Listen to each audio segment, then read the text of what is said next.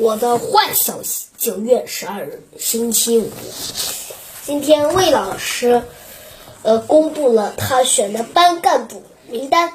李小轩的同桌李黎果然成为了正式的班长，副班长是一向表现良好的王真。学习委员也不出意料，是我们班的知识渊博车的车迟。可是最奇怪的是，音乐委员居然是唱歌跑调的张爽。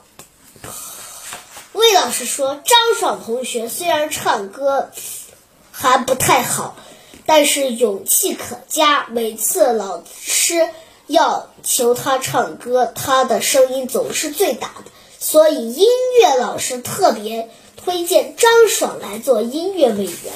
老师啊！你难道不知道吗？就是因为张爽的声音太大了，把全班同学都带跑调了。魏老师公布了全班班干部的名单，可是呜呜，居然没有我。米小圈安慰道：“姜小牙，你知道吗？书上的人再难过的时候，该大吃一顿，那这这样就不会难过了。”真的，当然是真的。不信，我们就去大吃一顿试试。米小圈带着我来到超市，买了好多零食，我们大吃特吃了一顿，真好吃。果然没那么难过了。我摸了摸口袋，才发现我把一个星期的零花钱都花光了，我更难过了。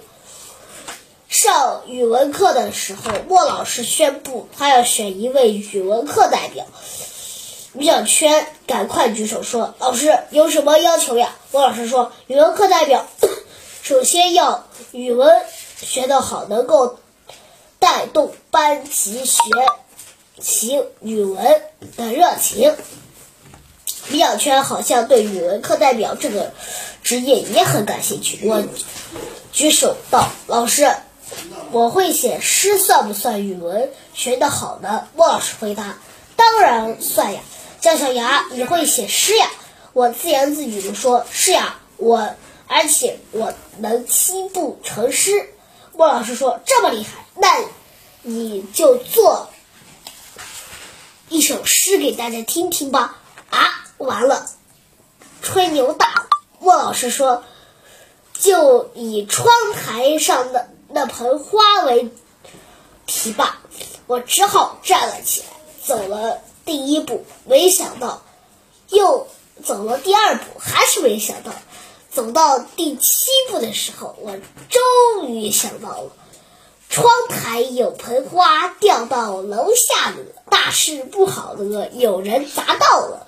我刚刚念完诗，同学们就乐的，呃，乐的。乐，同学们就乐的乐到桌子底下去了。莫老师面无表情地说：“姜小牙，你该好好学语文了。”超池，你帮助姜小牙补习一下。